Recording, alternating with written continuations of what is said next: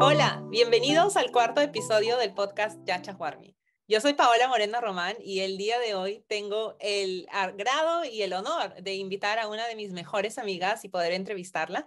Ella se llama Julia García Dao y estudió bioquímica en la Universidad de California, Los Ángeles, en Estados Unidos. Luego ella obtuvo su doctorado en genética en Stanford University, fue ahí donde yo la conocí y actualmente es investigadora en una compañía que se llama Freenome. Bienvenida, Julia. Hola, ¿cómo estás, Paola? Bien, es un gusto, como decía, tenerte acá. Sé que hemos estado intentando programar esta entrevista por eh, ya bastante tiempo, así que me alegra por fin tener la oportunidad de, de entrevistarte y hacerte unas preguntas. No, yo también para mí es un placer estar aquí conversando contigo y muchas gracias por la invitación. Sí, gracias a ti. Bueno, quería comenzar contando a todos aquellos que nos están escuchando ¿Cómo fue que nos conocimos? Justo mencioné que tú y yo nos conocimos en Stanford University. ¿Tú te acuerdas más o menos la primera o las primeras veces que comenzamos a, a, vernos y cultivar una amistad? Sí, me acuerdo, fue casi al final de nuestro primer año. Al principio no te conocía, fue casi al final de nuestro primer año. Fue a través de otra amiga, Keila. Sí. Eh, Ya, yo, de ella fue el que nos conocimos. Uh, fue, en, fue en la iglesia la primera interacción que tuvimos y ya después de ahí ya empezamos a platicar más entre experimentos y experimentos. empezamos a platicar, a ir al lunch together y hacer varias actividades y tener más amigos en común. Sí, sí, sí me acuerdo bastante de eso y bueno, aquí la justo la entrevisté en un episodio anterior, si, si quieren escucharlo, chequen los episodios anteriores y sí, sí me acuerdo que fue gracias a ti que comencé a ir a más actividades, en la comunidad católica de Stanford y bueno, también frecuentamos un montón en diversas actividades que organizaba la Escuela de Medicina y, Biociencias en Stanford. Así que muchísimas gracias por todo tu apoyo durante todos esos años. Estoy súper agradecida que aún tengamos una amistad que ha traspasado nuestro tiempo en el doctorado. Y bueno, volviendo a los orígenes. Cuéntanos un poquito dónde naciste, porque yo conozco tu historia, es una historia muy interesante, pero me gustaría que se los cuentes a todos aquellos que nos están escuchando, dónde naciste y cómo así fue que llegaste a ese punto a hacer un doctorado en Stanford. Ya, con mucho gusto. Eh, compartiré mi historia. Yo eh, nací en California, en Salinas, California. Es una comunidad en el norte de California que se dedica a la agricultura. Sí. Entonces ahí nací, eh, y después, cuando tenía alrededor de un año, mis papás, ah, son mexicanos, mis papás decidieron regresar a México y ahí, este, y ahí crecí eh, en un pequeño pueblo que se llama San Pablo Atipan y es parte del estado de Puebla. Estamos como a, uno, a, una hora de, de la ciudad, pero es un pequeño pueblo donde tengo muy buenas memorias. Ahí crecí, ahí me eduqué, ahí empecé a cultivar amigos. mi familia, de parte de, mis, de mis padres, viven ahí todos en el mismo pueblo a unos cuantos minutos. Fue una infancia rodeada de, de, familia y fue en la cual adquirí mis valores todo lo que me ha llevado a seguir adelante en mi vida académica, mi vida profesional, ahora y también mi vida personal. Ahí fui al kinder, primaria, secundaria, preparatoria y cuando cumplí 18 años, también mi familia decidió otra vez moverse para California. Todos nos movimos a California y esta vez fue en el sur de California, ah, en el área que se le conoce como la Inland Empire, una ciudad llamada Rialto, California. Cuando mi familia se movió, yo no pensaba en moverme con ellos, yo tenía yo otros planes. Tenía yo 17 años, pero yo tenía yo mis propios planes. Entonces terminé la preparatoria, no sé cómo se le llame, en México es preparatoria. Eh, terminé la preparatoria y de ahí... Es como el final, esto es después de la secundaria, ¿cierto? Antes del pregrado de la universidad. Ah, ya, exactamente. Terminé la preparatoria y después de ahí, en ese momento yo quería, yo decidí que iba yo a estudiar comercio internacional en la escuela de negocios y allá en, ah, en México los diferentes estados tienen uh, universidades estatales. entonces yo decidí ahí aplicar a la escuela de negocios en el área de comercio internacional y estuve por un año. Pero durante todo ese tiempo eh, tomaba mis clases interesantes, diferentes aspectos, pero sentí yo que algo me faltaba. Eh, se me olvidó decir un poquito. Yo desde pequeña he estado fascinada con lo que es la biología, el cuerpo humano. Me acuerdo en cuarto año, cuando empezamos, tercero o cuarto año, cuando empezamos a conocer acerca de los sistemas del organismo y los órganos y el corazón. Estaba fascinada de aprender todo eso. Y ya después, conforme seguí mis clases de biología, de química, siempre me interesó esa parte, pero al momento de elegir una carrera decidí irme por, el, por otra área. Entonces, durante ese año eh, estaba bien, todo iba bien, pero era algo que me hacía falta, que no, como que no encontraba mi lugar al 100%. Entonces, al final de mi primer año, decidí venirme a Estados Unidos con mis padres, con mi familia, que ya estaba en esos momentos viviendo aquí otra vez. Y dije, bueno, me voy por eh, medio año, ah, voy a ver allá qué puedo hacer. Pedí un leave of absence. Uh, ¿Tienes permiso? Sí, de como, no, yo tampoco sé decirlo, pero como un descanso de, bueno, tomaste un tiempo. Un descanso, sí, Que, que, cuando regresaré yo no voy a tener problemas otra vez este, tomando las clases que requería para terminar la carrera. Entonces, la mayoría de universidades te permiten como dos años o un año de, de, pausa en los estudios a veces por razones de salud o generalmente salud es, la, la, la, que más, ¿no? Pero sí, sí, sí sé que es como diferentes universidades. Sí, en ese momento yo decidí pedir eh, un, lo que era un cuarto, un quarter también estaba en cuatrimestre, se llama cuatrimestre, uh, un cuatrimestre y, ver qué iba yo a hacer, porque como, como mencionaba, ya incluso estando en mi primer año de, de, la universidad, ahí estaba yo buscando otras carreras. Dije yo, ¿qué tal si estudio ingeniería química o químico farmacobiólogo? Son, yo ya estaba buscando otras áreas. Entonces vine aquí, dije, bueno, voy allá también, de paso, aprendo inglés, que es muy necesario independientemente de la carrera que yo si decido continuar mi carrera, es muy indispensable ir a comercio internacional. O si yo me decidía cambiar otra carrera, también era, es indispensable en estos días. Entonces me vine y el primer mes, pues como un break, ¿no? No, no mucho, no mucha información, eh, estaba yo tomando un break y ya después eh, empecé a pedir información. Empecé a platicar con mis papás.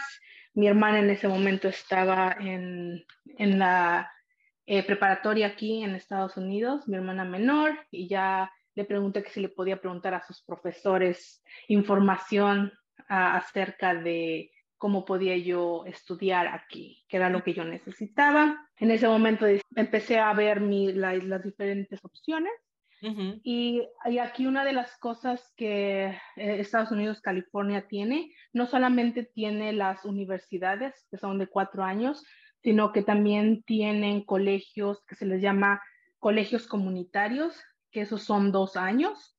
Y, y esos colegios comunitarios te ayudan a tener un grado como más técnico o también te ayudan a prepararte y empezar a los primeros dos años de tu carrera si tú decides uh, ingresar y, en una de carrera de cuatro años posteriormente.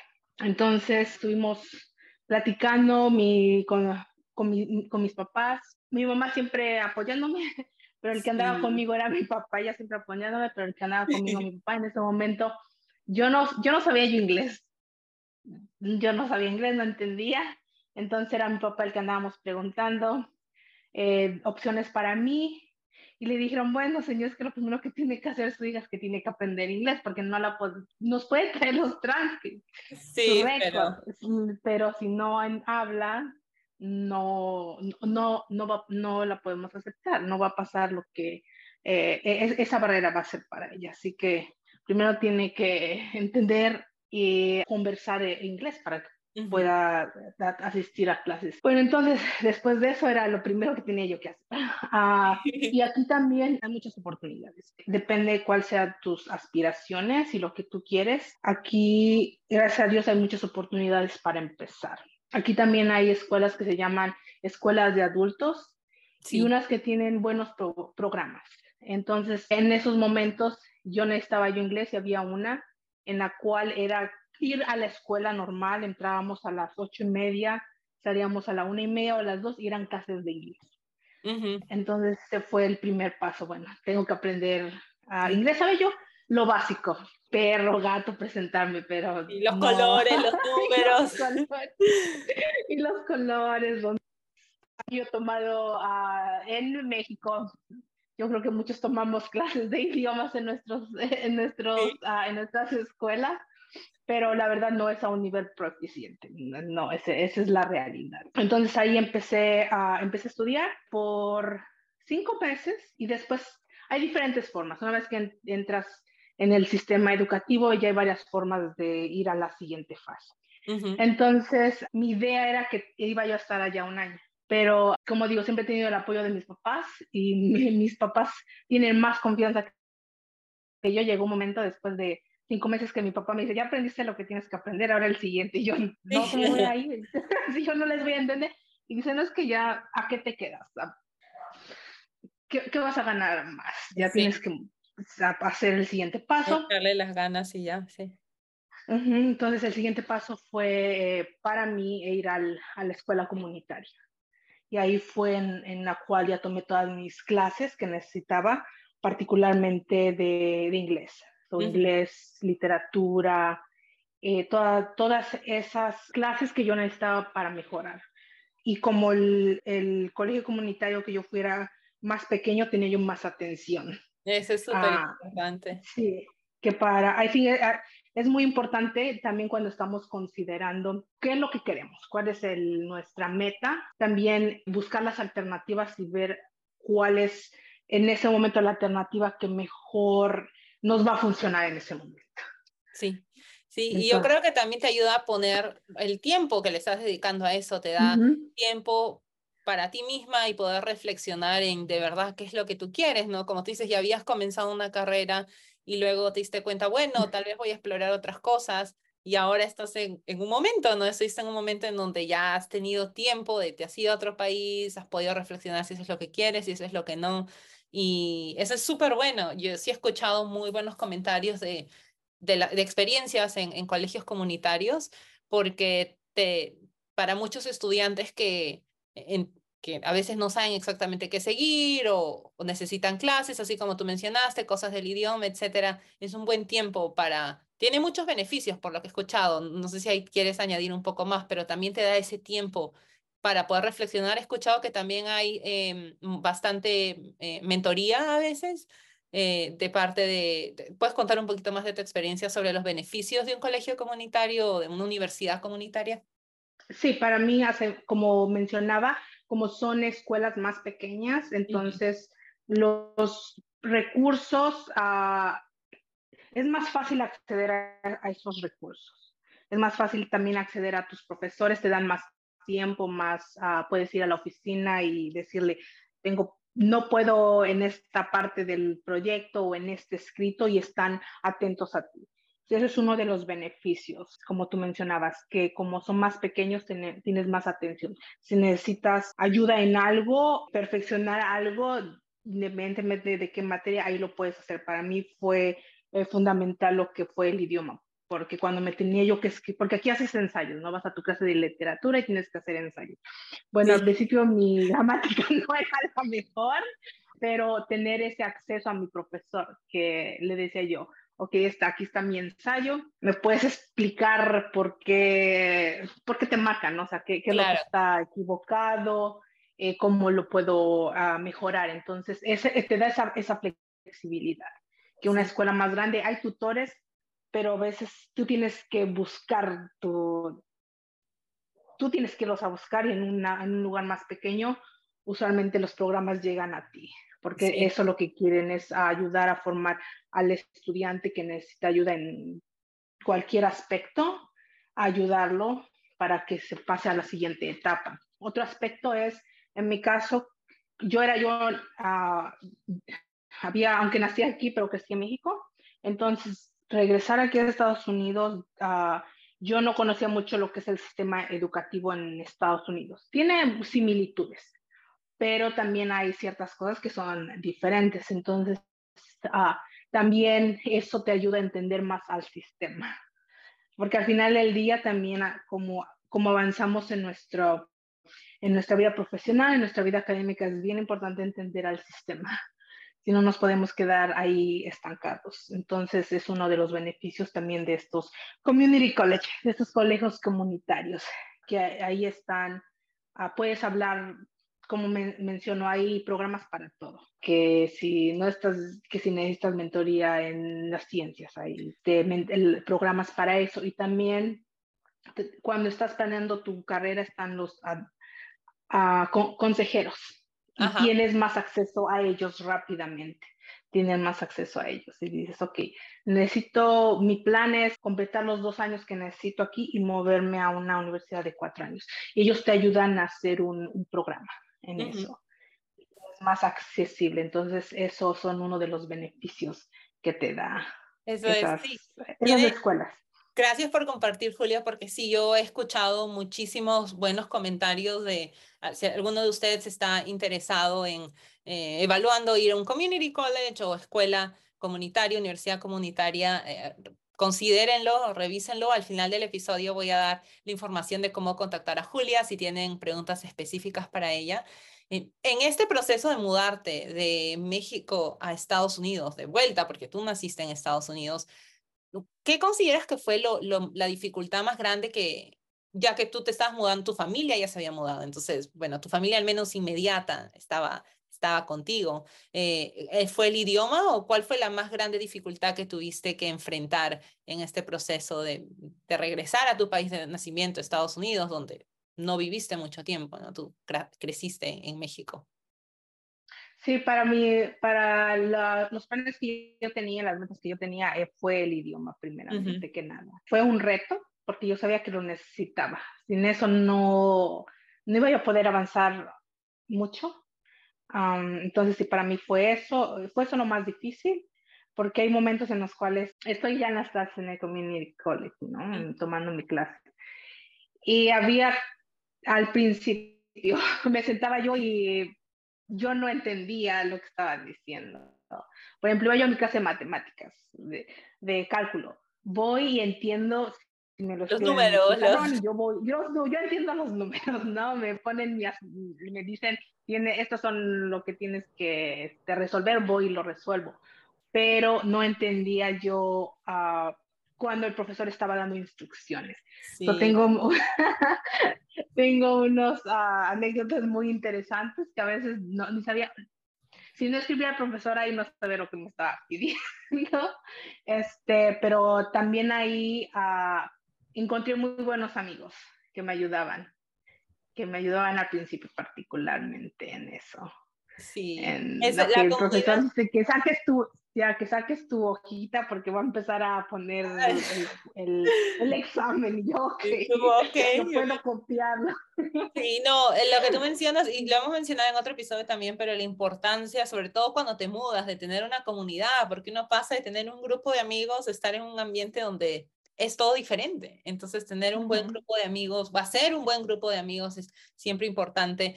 Y sí, yo también le he mencionado antes que cuando yo me mudé a Estados Unidos, por más que yo ya sabía hablar inglés en este caso, una cosa es saber hablar en inglés por unos minutos o una hora y otra cosa es estudiar en inglés, socializar en inglés, contar chistes en inglés. Como Julia mencionaba, nosotros nos conocimos casi al final de nuestro primer año.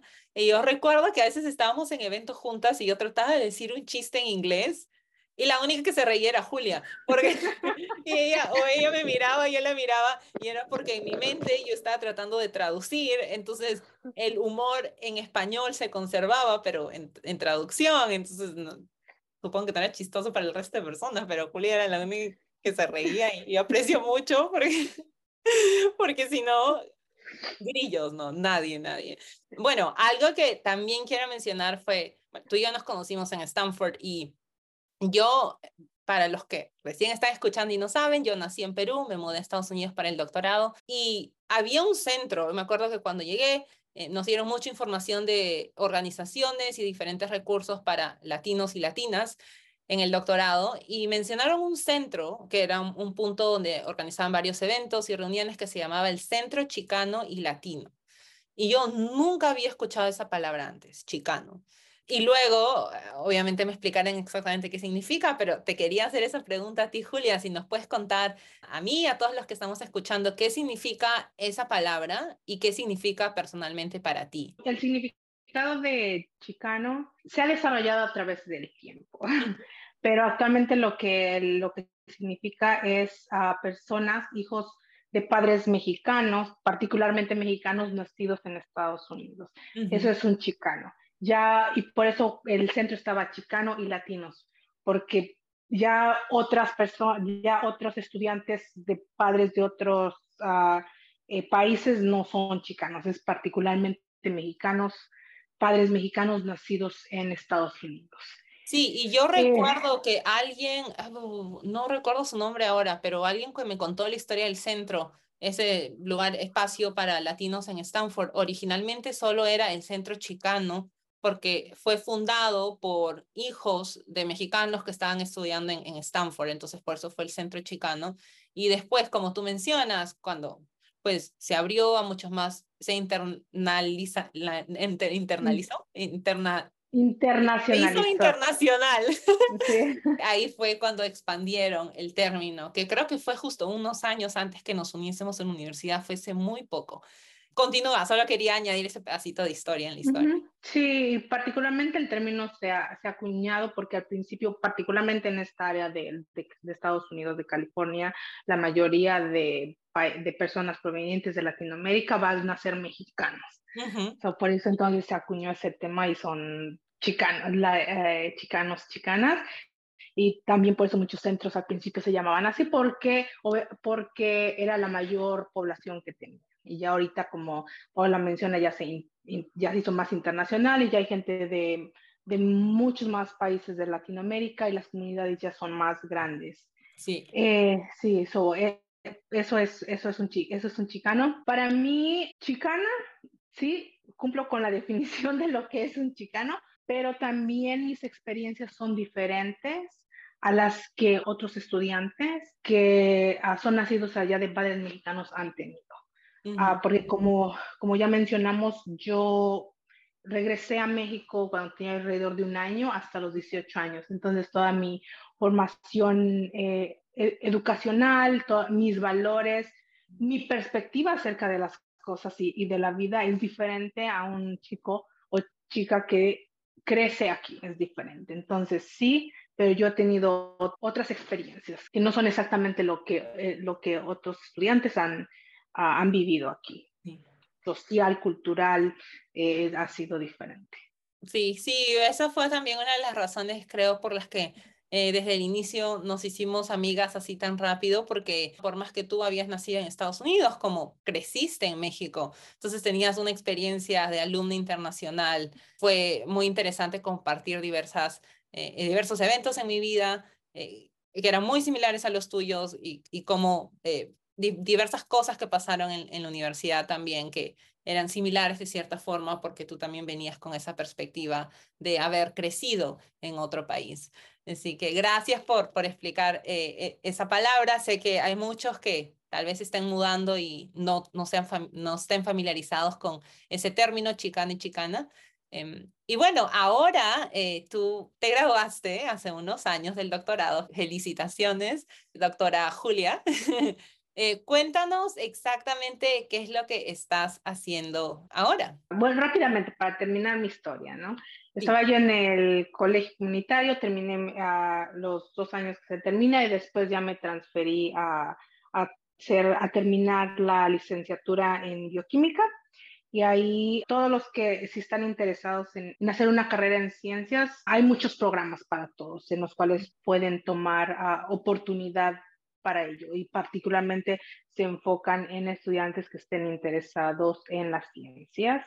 Eh, no solamente te ayuda a tener un contacto más cercano con profesores e investigadores de las universidades, pero también te proveen con una comunidad que, uh, que tiene los similares uh, metas que tú y también económicamente te, te proveen de, de, ciertas becas. Si están ya en, en, las universidades, búsquenos, existen esos programas. Así. Yo, esos programas me ayudaron a, como Paula menciona, a entrar al doctorado y terminarlo. Hay muchos programas en los cuales puede todos los estudiantes tomar esas oportunidades que, que existen en las universidades, que existen uh, en Estados Unidos para lograr sus metas. Si estás en el área de las ciencias, pero también estás en otra área, también puedes investigar en tu universidad uh -huh. y, y, y, te van a ayudar, te van a ayudar mucho. Ahí vas a encontrar mentores y ahí vas a encontrar todo lo que necesita, la ayuda necesaria para prepararte y aplicar a programas de doctorado. So, para mí uh, ese fue algo fundamental en mi, en mi carrera académica y profesional. Sí, no, gracias por compartir eso. Y después que terminaste el doctorado, justo mencionábamos que ahora eres investigador en una compañía que se llama Freenom. Algo de lo que hemos hablado en episodios anteriores es Sí, obviamente algunas personas después de terminar el doctorado hacen un postdoctorado y o continúan de frente en la escalera académica y eventualmente se convierten en profesores, profesoras, tienen su propio laboratorio de investigación, pero hay una diversidad de opciones eh, después del doctorado. En el caso de Julia, ¿qué camino decidiste seguir? Sí, yo después, ya cuando estaba yo al final, en la, en la parte final de lo que es el doctorado, dije, decidí que lo, mi carrera no iba a ser en, en la academia, uh -huh. iba a ser fuera de la academia, iba a ser en la industria. Y ahorita estoy trabajando en lo que son las, una compañía de biotecnología aquí en la Bay Area, en el área de San La Bahía, en California. La Bahía, aquí estamos al costado de lo que es Silicon Valley. So, aquí hay muchas oportunidades en las cuales también a través de mis años en el, en el doctorado en Stanford también aprendí que no nada más era academia, pero hay muy, aquí es mucho desarrollo, mucho desarrollo en ese aspecto, muchos, lo que se le llama startups, lo que también se le llaman así en Latinoamérica, las startups. Sí, o, sí. Aquí hay startups de tecnología, startups de todo, y también hay startups de lo que es uh, la biotecnología, la, en el área de lo que es la salud pública, medicina. Yo, soy, como menciona Paola, actualmente me encuentro como investigadora en una empresa de biotecnología yo estoy en el área de lo que es el desarrollo, porque también una vez entrando hay muchas áreas. Uh -huh. Usualmente lo que hacen estas empresas nacientes es toman los descubrimientos, muchos de los descubrimientos que están en, hechos en la academia, los primeros descubrimientos, y lo que tratan es de desarrollar un producto. Uh -huh. avanzar la investigación cuando una vez decidieron dónde se quieren posicionar, avanzar la investigación en base a esas a lo que se ha hecho en la academia y después sacar algo, un producto que va directamente a los pacientes. Sí. Impacta directamente a los pacientes y esa fue una de las razones por las cuales uh, decidí unirme y uh -huh. ser investigadora en esta área porque una de las razones por las cuales yo decidí hacer, enfocarme en la ciencia y decidir uh, hacer mi doctorado fue eso, que quería yo hacer algo que impactare a, a la salud pública, que impactare a los pacientes, que los ayudare. Vi que uh, uh, tenemos una oportunidad un poco más rápida que en la academia, eh, porque aquí es, como yo les menciono, es desarrollar el producto que va a impactar directamente al, al paciente. Entonces, dentro de las compañías hay diferentes departamentos. Unos departamentos que se dedican particularmente a la investigación, eh, seguir encontrando, seguir viendo qué tipo de tecnologías se emplean. Otra parte es la del desarrollo. Una vez que se eligieron las tecnologías, es desarrollar esas tecnologías para generar el producto final. Y hay otros departamentos, los departamentos en los cuales se dedican a toda la información que colectamos, hacer, procesar toda la información y así, ¿no? Ya hay otras áreas en las de la, de, de, en una compañía que es más directamente a lo que son el mercado y, y más de lo que es desarrollo del, del negocio. Entonces, uh -huh. Hay muchas áreas y también muchos de nosotros vamos a diferentes áreas. yo, yo estoy en el área de desarrollo, pero ellos que se decidieron enfocar más, en lo que son el desarrollo de negocios. hacer un doctorado no nada más es para hacer investigación, pero también te, abre y te da varias oportunidades para explorar a tus metas en diferentes áreas. Sí, y, eso, es, algo, ah, perdón, continúa, algo más ibas a añadir. No, guaje, y luego le añado. Sí, y iba a decir, lo que tú mencionas ahorita es un punto que eh, Sé que ahora las conversaciones han, han aumentado bastante sobre diversas carreras y todas son tan válidas como otras a seguir después del doctorado y también la flexibilidad, porque uno puede decir, bueno, voy a tener un doctorado, pero en verdad me quiero dedicar a, a comunicación, a, comunicar ciencia. Y después te das cuenta que en verdad te gusta un poco más lo que es política y, vas a, a, políticas de ciencia. Eh, tener siempre esa flexibilidad y, y, como Julia mencionaba, estar involucrada en diferentes programas que hay, eh, no solo programas que te dan becas, sino hay diferentes grupos estudiantiles también donde uno puede ir adquiriendo un poco de práctica o ir explorando a ver si es que alguno de esos otros temas que tal vez no te gustaban antes o no estuviste expuesta o nunca conociste a alguien de que haya seguido esa otra carrera. Ahora sí los conozcas, ahora sí tengas esas experiencias y decidir si es algo que te interesa o que no y tener esa flexibilidad de, de poder no ser rígido, ¿no? De poder cambiar eh, camino y continuar y recordar que, bueno, luego puedes volver a cambiar si es que eh, sientes que tus metas, tus sueños, tus prioridades, etcétera, cambian. Antes que continúe con lo, con lo que yo hago, también uh, quiero invitar a los, cuando estés, si estás en el doctorado, cuando estés en el doctorado, uh, como Paula decía, tienes curiosidad por otras áreas, tienes preguntas, curiosidad y preguntas por otras áreas, que vayas y, y, las investigues y si puedes tomar una oportunidad de explorarlas, las explores.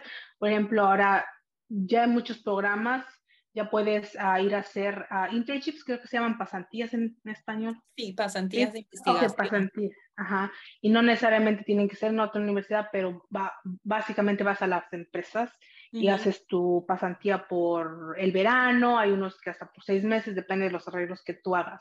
Entonces, si es algo que están considerando o algo en los que tienen preguntas, yo les aconsejaría que tomen esa, esas oportunidades, porque es les abre más su perspectiva. Y o también yo he conocido personas que después de que hicieron sus pasantías dicen, no, lo mío es la academia. Y, ahí, porque ellos es lo que ellos quieren hacer. Entonces tienen algunas ah, preguntas. Eh, tomen, tomen esas oportunidades si pueden. Sí, sí, si no saben dónde conseguir esta información, pues les recomiendo ir, em, si todos ustedes están escuchando esto o viendo esto, es porque tienen acceso a Internet, lo que quiere decir que entren a Google, pongan el nombre de su universidad y luego pongan internship opportunities o, o simplemente buscan oportunidades de pasantías cerca al área donde están o en el país donde se encuentren. Hay un montón de diversas y también todas las universidades siempre tienen un centro para alumnos internacionales, International Centers.